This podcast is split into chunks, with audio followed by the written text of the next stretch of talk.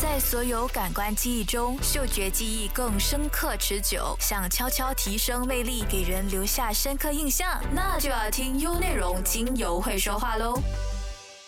大家好，欢迎收听优内容精油会说话，我是芳疗师 Jennifer，让我们一起共同学习芳香疗法，让我们的生活都能够充满喜悦和芬芳。今天要与大家分享的主题是精油为你的肠道护航，所以我们今天会来聊一聊我们的肠胃健康。我们一起来认识我们身体里的消化工程。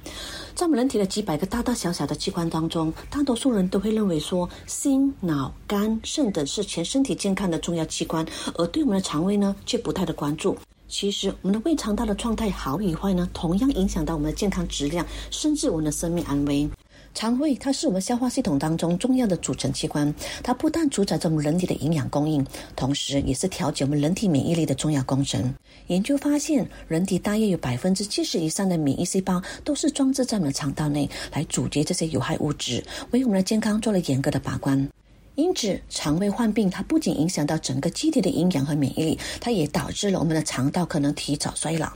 一旦人体的肠道早衰，肠道内的有毒物质就会增加，并吸收入我们的血液后，就会对我们的心、脑、肝、肾等的重要脏官呢造成危害，就会引发多种的疾病，使人体过度的衰老。那研究也证实，高血压、高胆固醇、糖尿病、癌症等，甚至肥胖等等的常见疾病呢，事实上都跟我们的肠道健康有着重要的关系。一些保健专家也提出了他们的新见解，他们说，人体的健康要从肠道开始。由于大多数人对肠胃疾病都缺乏知识，所以很多人呢都是抱着能忍则忍，导致了肠胃疾病呢都常常被忽略。而肠胃疾病呢虽然类似小毛病，但它也可能是一种非常顽固的疾病，若不能够及时找治疗，它也可能造成严重的后果。随着社会的发展，人们的生活节奏越来越快，也由于现在人们的生活方式造成了肠胃损伤是几乎不可避免的。比如说，人们总是早晨匆匆的起床，匆匆的出门，一般呢都只来得及小便，于是呢便把大便憋了回去，久而久之就演变成了慢性便秘。那有的工作太忙碌，常常没有时间吃饭，或者没有按时吃饭类似的经验，又或者是有些朋友呢平时很爱吃麻辣锅，很爱吃辣，都是无辣不欢的。但这些生活中的习惯，又或者是饮食上的习惯，都可能是无形中的伤害着我们的肠胃，也导致了大部分的人的肠胃呢都处在以亚健康的状态。而根据世界卫生组织的统计，我们世界每年至少有一千万的人都是死于肠胃疾病。我们都知道，癌症的形成呢，其实是要一个漫长的过程。而在无症状或者是癌前并发阶段呢，如果能够尽早发现癌症，并通过早期的预防或者是治疗呢，是可以有效降低癌症的死亡率，或者是减少癌症的发病率。以胃癌为例子，早期的患者五年的生存率超过了百分之九十。相反的，患者如果错过了最佳的治疗时期，而目前的进展期的胃癌患者，五年的生存率仅有百分之三十左右。您是否有存在以下的困扰呢？比如说，总是茶饭不思，常常挑食，总爱吃冷、凉、辣的食物，但一旦吃了就拉肚子。平时呢，会常常感觉到腹痛、腹胀，又或者是胃部反酸。有时候呢，口臭或者皮肤粗糙暗灰。便便时呢，或者是放屁的气味总是非常的刺鼻，那容易拉肚子，大便不成形，又或者是经常便秘，偶尔呢便中还会带血，那动不动呢就感觉到疲倦。如果你出现以上的这些症状呢，说明你就可以好好的对待你的肠道了。由于肠道是我们人体的免疫核心器官，它是抵抗外来病菌和毒素入侵的重要防线。但一旦这道防线呢出现了问题，我们的健康呢就会亮起红灯。轻者呢可能会出现腹痛、腹泻、便秘、消化不良等的问题，而影响到我们生活的质量；重者呢可能会诱发肠穿孔、肠癌、老人痴呆症可怕的疾病。我们先不谈人体所需要的全部营养素都来自于肠道对食物的消化或者是吸收，这一点呢已经成为人人所熟知的生理常识。那我们就说说人体代谢后的废物清理排泄吧。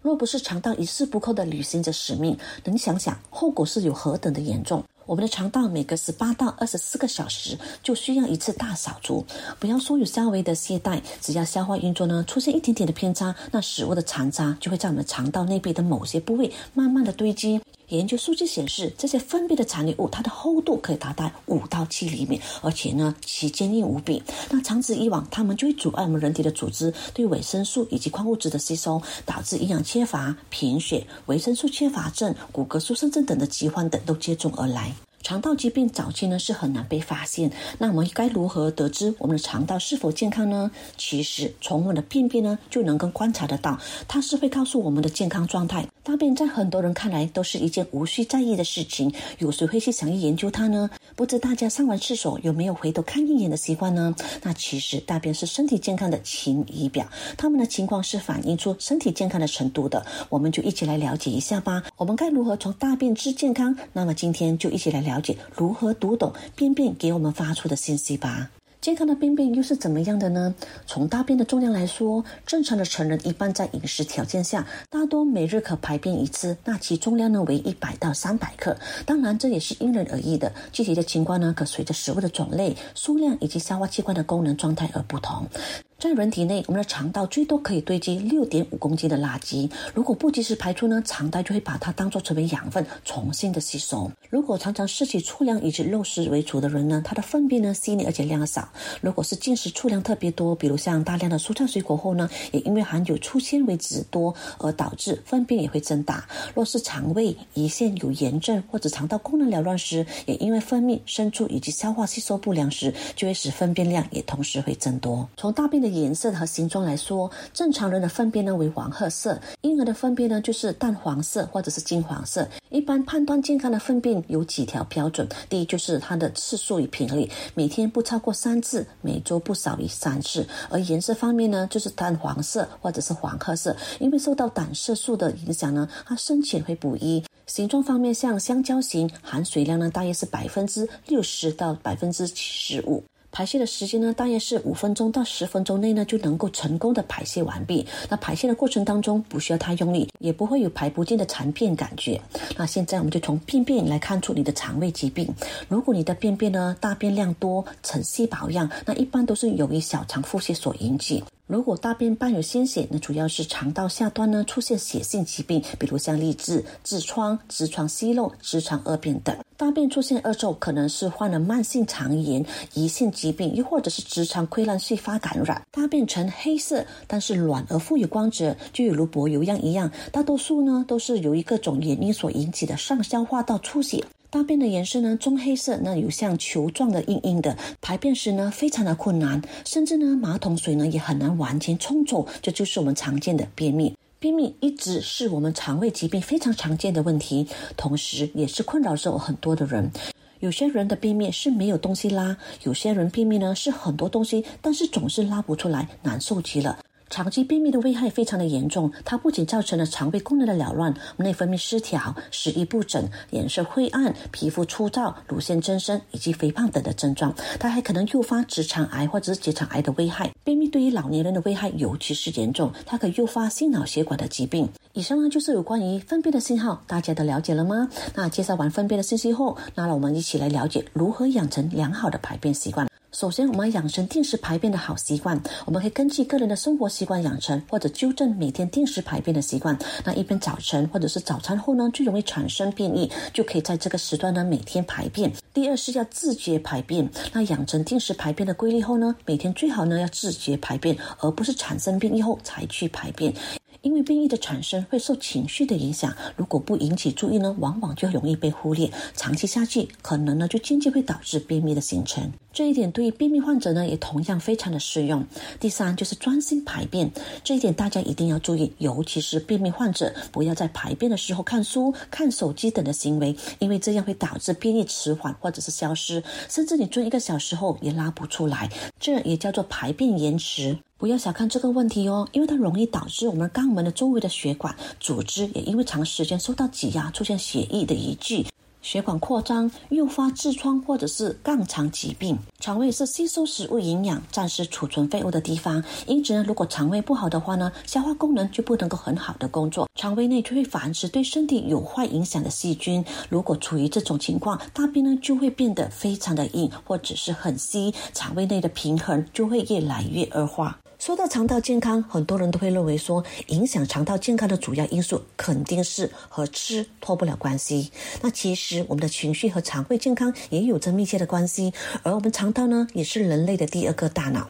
因为肠道的外形和我们的大脑非常的相似，所以就被称为是我们人体的第二个大脑。那当然不只是这样，这个说法也太肤浅了吧？那除了外形呢，其实它的功能肯定和我们的大脑有关系，甚至呢，在某些方面上，它可能也不会输给我们的大脑。接下来，我们就来说说肠道与大脑的故事。为了更好的了解大脑与肠道的关系，首先我们就要弄清楚它们之间的沟通途径。所以，我们肚子里的讯号是如何传到我们的大脑呢？这跟肠道的特点有关。事实上，大脑主要是透过迷走神经向各个部位发出信号，让他们去完成工作。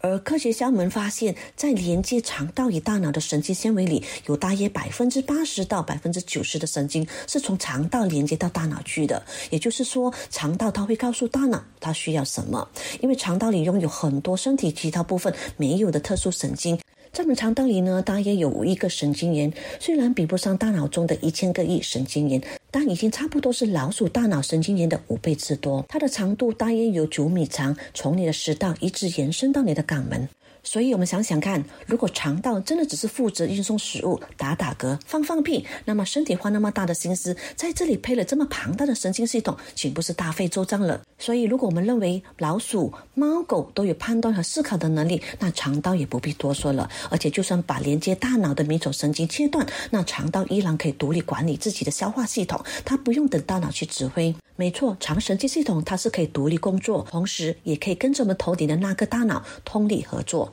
所以，肠道和大脑看似没什么关系，实际却是双胞胎。所以我们必须好好的照顾我们的肠胃健康。修复大脑最有用的工具就是修复肠道。若想要更好的保护自己的大脑，就要先保护好自己的肠道。我们的肠道作为人体最大的排污排毒厂，我们的加油站、免疫器官，而让肠道发挥功能的就是遍布肠道壁的大量的肠道菌群。而这些细菌呢，它能够通通过迷走神经直接的连接到我们的大脑，影响着我们的免疫力、我们的胖瘦和我们的行为举止。我们的肠道与我们的情绪有什么关系呢？首先，我们先看我们的大脑。大脑呢，掌控着人体各个重要的资讯，比如像记忆、语言、感知、想法、感受等等。但事实上呢，人的感受与想法同时也被另一个大脑控制着，也就是我们的肠道。所以，大家不要再认为肠道只有是消化食物的功能，它同时也有自己的想法，它也有自己的情绪，同时它也能够影响人的喜怒哀乐。所以，情绪的心理因素与我们肠胃道关系是非常密切的。大脑中的下丘脑，也就是控制人情绪的中枢，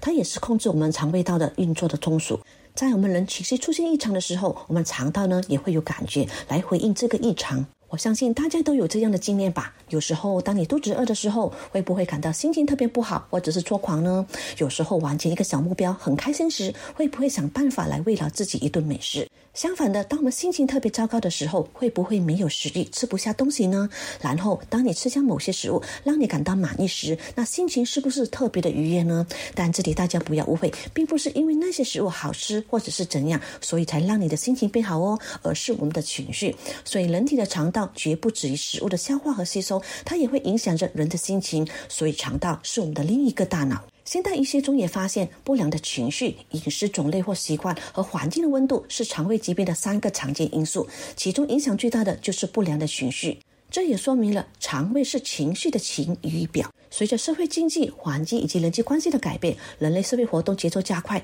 而面临的各种精神的压力等的增加，往往呢就容易引发紧张、焦虑、急躁、忧虑、失落等的不良情绪。而这些情绪的波动对肠胃道的功能也有很大的影响。所以，情绪它影响我们的肠胃不是空穴来风。肠道的健康会影响着人的情绪，而情绪会影响到我们的肠胃。同时，情绪也受肠道的神经系统影响。研究表明，多巴胺和五羟色胺是人与情绪有关的两种物质，而其中五羟色胺是一种神经传递，也叫做血清素。它起到调节情绪、精力、记忆力等的作用，对于愉悦情绪有很重要的调节作用。体内的五羟色胺水平低下的人群呢，就很容易出现忧郁、像行为冲动、自杀、暴力行为等等。那这种对于人体的情绪有极大重要的五羟色胺，有百分之九十五是来自于我们的肠道。所以肠道的健康对情绪的重要性是不言而喻的。也有很多人认为肠胃不好呢是受到我们体质的影响，但实际上只要我们每天用心的去对待我们的肠胃，就能够让我们的肠胃健康。我们看该如何稳定自己的情绪？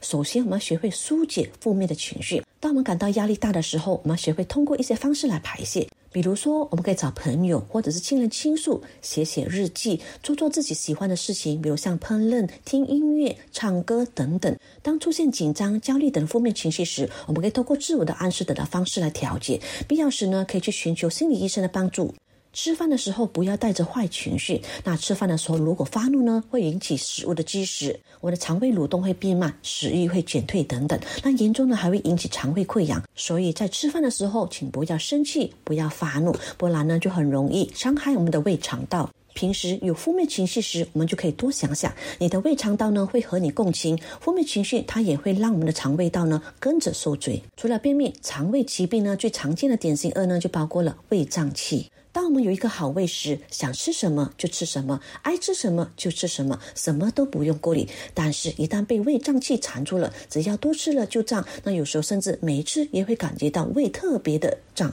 在胀气的时候，有时候想打嗝打不出来，放屁放不出去，只能感觉到这团气呢在里面越发膨胀，非常的难受。那胃为什么会胀气呢？胃从它的构造上来说呢，它就像一个两头都开口的囊。那食物从上面的那个口就叫做贲门进去，而在胃里消化到差不多的时候呢，就会发出开闸的指令，开启下面的那个口叫做幽门，放食物出去时而只常做进一步的消化。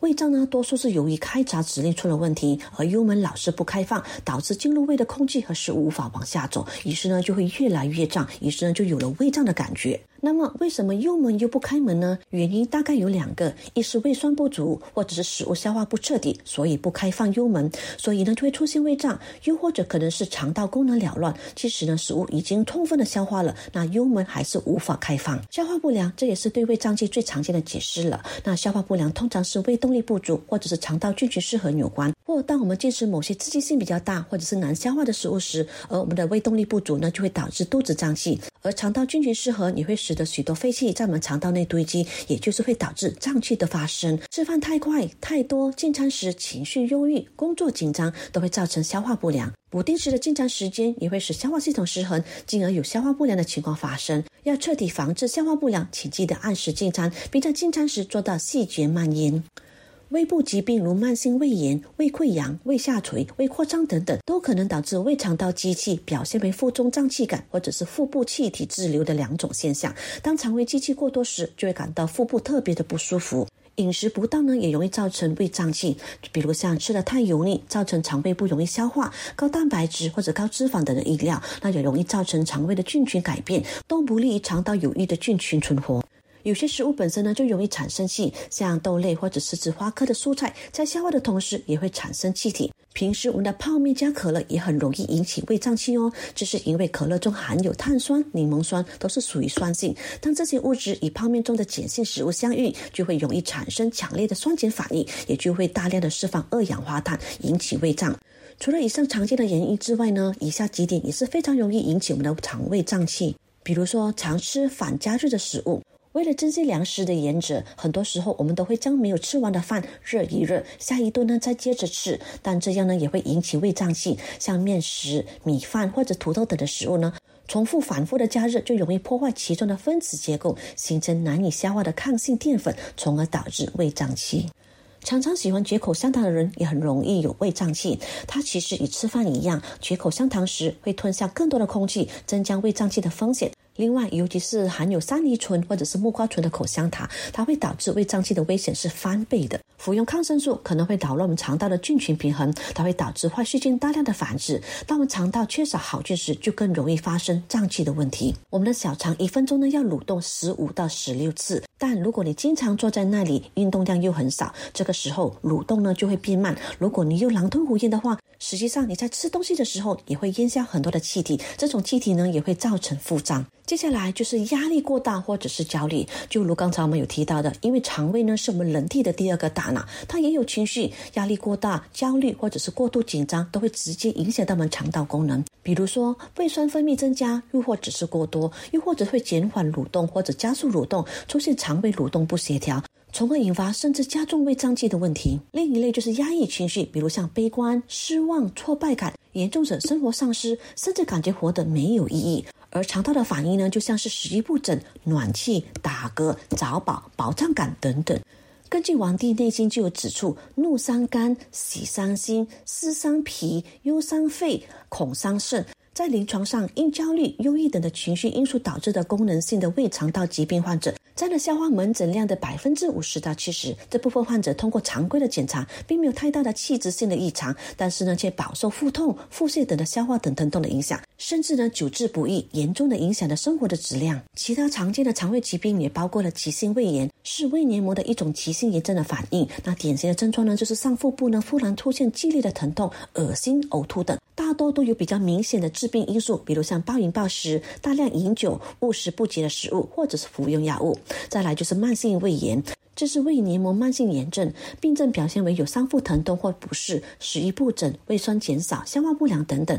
发病率是各种胃病之首，那一般年龄越大，它的发病率就越高。再来就是消化性溃疡，主要只发生在胃和十二指肠的慢性溃疡。十二指肠溃疡呢，常常因为空腹饥饿，我们的胃酸呢直接刺激我们的肠壁而引发的疼痛感。这些饥饿痛呢，在饭后可以得到缓解，而胃溃疡呢，在饭后有明显的闷胀不适的疼痛感。此外，是二指肠溃疡呢，也可能会发生在饭后的两到四个小时内。幽门螺旋杆菌呢，是胃病的罪魁祸首，它是胃炎、消化性溃疡的主要致病因子，而它也具有一定的传染性和遗传性，它可以透过传染此菌而传播胃病。肠燥症又叫做肌燥性大肠症候群，是一种常见的慢性肠功能扰乱性疾病。常以结肠症状为主，主要表现为腹泻、便秘。那一般两者都可能会交叉出现，所以任何病呢都要先治疗脾胃开始，肠胃一健康，其他的病就好办了。比如说人感冒了，他的肠胃一定不好。换句话说，肠胃不好，所以容易感冒。当一个人的肠胃健康，感冒的病菌进来时，它会经过我们的胃，就会直接被我们的胃消化掉了。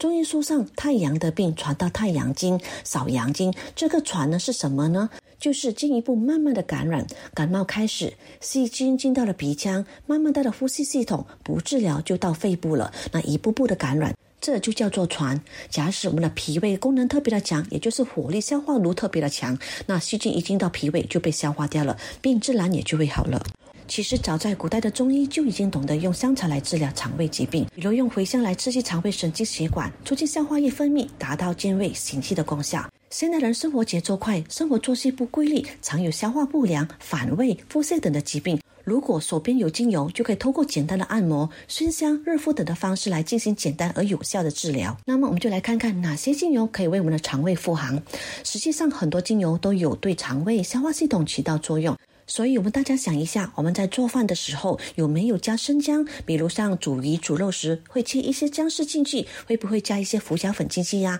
那其实实际上都是我们的精油来源。我们都称为香料类的芳香剂料。我们人类对于这些芳香剂料呢，使用的历史非常的悠久。在人类的发展中，芳香剂料也扮演着非常重要的角色。在现代工业发展之前，我们人类是没有冰箱的。我们要保存肉类的东西，那要怎么样保存呢？所以就应用了大量的芳香剂料的抗微生物的作用，来保存这些高营养蛋白质的肉食，让这些食物不会腐烂掉。所以呢，这也是它的一方面的作用，来保存食物。第二个就是对消化系统有很好的功能，所以我们在做饭的时候就会加些芳香剂料。我们在吃日本料理时的生鱼片，这时候呢就会跟那个绿色的罗勒叶子合起来，它实际上就是芳香剂料，我们叫它罗勒叶子。一片叶子，然后加一些红色的姜片，然后裹着一片生鱼片吃下去。为什么呢？因为要抗菌，预防吃了后消化系统会出现一些问题，这是抗菌的一个状态。它用于让你吃东西会更安全。还有另外一个作用，就像姜、黑胡椒，它还会促进我们的消化液的分泌，有的会促进我们的胃的蠕动，所以呢，就会让你整个吃下去的东西呢，还能够保存时间更长，让你吃进去的时候呢，又不会出现那种细菌感染之后而出现的肚子疼、呀拉肚子等的这些问题。同时，吃进去的时候，我们又能够帮助你进行刺激我们的消化液的分泌，促进消化的作用。所以在我们日常生活当中，实际上我们都已经大量的在使用了，只是你自己可能没有去把它想起来。包括大家天天在喝的可乐，为什么都那么好喝呀？为什么喝了之后感觉舒服呀？因为它里面呢就用了姜精油。能够影响胃跟肠道的精油就包括了茴香跟肉桂。我们使用的精油里面的肉桂呢，就是从肉桂叶子里面提炼的精油。在小的时候，大家都有吃到那个肉桂皮，包括我们煮肉食类的时候，都会应用很多的肉桂皮，它的香味就可以增加我们的消化道这些分泌的功能，让我们更容易消化这些肉类食物。另外一些精油研究也已经证明，它可以刺激我们的肝脏和胆囊分泌功能。促进胆囊分泌呢，实际上就是促进胆囊运输胆汁来帮助消化功能，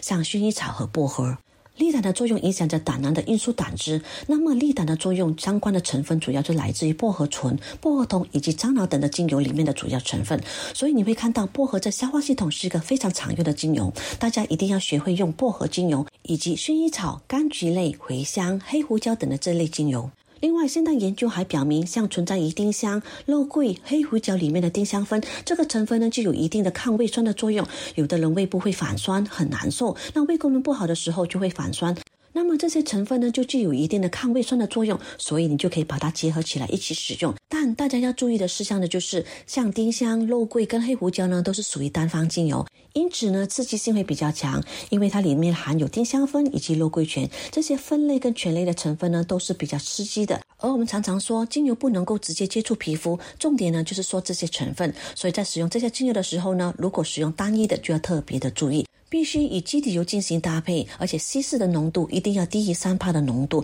也就是低剂量的使用。治疗肠胃疾病的重点就是在于改善饮食的习惯，并且呢疏解压力。而芳香疗法的治疗呢，就是优越在于疏解压力，来缓解肠胃功能的疾病。芳香疗法如何改善消化不良？在精油界中，香料类的精油是最能够帮助解油腻、帮助消化的。它既能够为食物添加风味，还能够促进肠胃的蠕动，消除胃胀气，缓解肠胃不适。可以用热敷腹部或者是涂抹。精油就可以选择具有促进消化蠕动和消化液分泌的生姜、甜橙、柠檬草等等。不安和紧张的情绪也是消化不良的元凶，所以橙花、罗马洋甘菊精油就可以缓解不安的情绪。在油腻的饮食后，再搭配一杯能够帮助促进消化的香草茶，像薄荷或者是迷迭香茶，带着清新凉意的香草茶是最佳的选择。胃肠胀气呢，芳香精油建议呢可以多使用像罗勒、甜茴香、迷迭香或者是生姜精油。饮食方面，如果你特别容易胀气，平时就应该注意少吃纤维含量高的食物，比如像马铃薯、小麦、豆子、洋葱、胡萝卜之类的淀粉类食物，并且吃饭的时候应该放轻松，慢慢的进食。要改善卫生过多或者是反胃，我们可以多用柑橘类和香料类精油，或者是洋甘菊精油来调和后涂抹胃部或者是整个腹部，来促进胃液分泌和胃部的蠕动。这里就建议一个配方供大家来参考：薄荷两滴，生姜两滴，迷迭香两滴，柠檬两滴，加入十毫升的植物基底油。将精油和植物油混合成按摩油。当我们吃了不干净的食物，就会导致吃坏肚子时，那病毒就容易引起腹泻。而至于慢性腹泻呢，都和我们的压力有关。治疗腹泻的精油配方就包括了薰衣草精油三滴，罗摩洋甘菊精油五滴，生姜精油两滴，植物基底油十毫升。将精油和植物油混合成按摩油，按摩于全身或者着重于腹部。按摩后呢，都会比较舒服，而且还可以发挥作用，并且温热我们的肠胃。便秘呢，主要就是大肠蠕动过慢、饮食习惯不良、摄取的纤维又过少，又或者是压力过大，